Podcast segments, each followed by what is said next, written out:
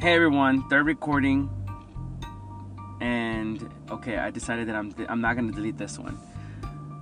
So I started I'm starting this podcast expressing how I feel about life, uh, looking forward to life, and um, kind of thinking that I'm gonna make it to be somebody in life, and that eventually somebody will care to listen to what I think, listen to what I want to say um, be interested in how I express and how I think and whatnot. So I think this is part of a future autobiography that I wanna, I would like to write, or at least would like to have highlights of my life going through. So throughout my podcast, I'm gonna be putting a little bit of. Um, of my expo- uh, exposing a little bit about my personal life, uh, about my thoughts, about my career, about music, arts, a little bit of everything.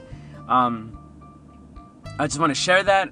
That's just my type of personality, and maybe I actually get to know even more myself. So I don't know where it's headed. I just know that I want to start it today, October 3rd. Um, I've been having this idea to do this autobiography for success, calling it successful by choice, but then I don't even know if it's really successful or not. So I'm just gonna start it and then just kind of come up with a name later on, and hopefully I can go back and edit whatever name I decide to put. Um, I just wanted to start it today. I just want to think about it. Um, this is gonna be kind of like my diary, kind of my opinion about things, uh, my my views and in life, and how I stay positive and how I try to motivate others. And I don't even know why I do that, but I just kind of want to go with that. Um, so hope y'all enjoy it. Hope hope y'all, we can get to know a little bit more.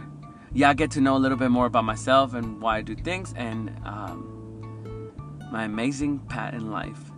I'm trying to look at things instead of looking at it um, halfway full or halfway empty. I'm trying to just drink the water, just kind of keep on going, not worry about uh, anything else, but going through life, enjoying day by day, staying positive, and being successful.